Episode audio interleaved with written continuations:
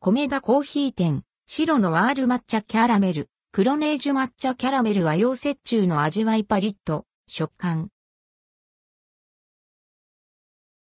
米田コーヒー店、白のワール、クロネージュ米田コーヒー店で、8月24日から、白のワール抹茶キャラメル、クロネージュ抹茶キャラメルが、季節限定で販売されます。和洋折衷の味わいとパリッと食感が楽しい白のワールとクロネージュ。季節限定、白のワール抹茶キャラメル。キャラメルソースのまろやかで優しい甘みとほろ苦い抹茶ソース。ほかほかのデニッシュパンにキャラメルソース、ソフトクリーム、さらに上から西尾抹茶を使用した抹茶ソースをかけて仕上げたもの。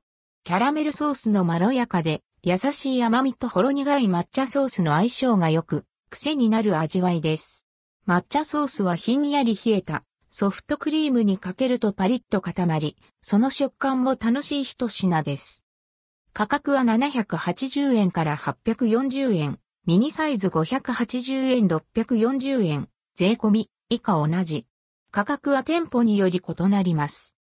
季節限定、黒ネージ抹茶キャラメル。とろけるキャラメルソースにほんのりココアの香り。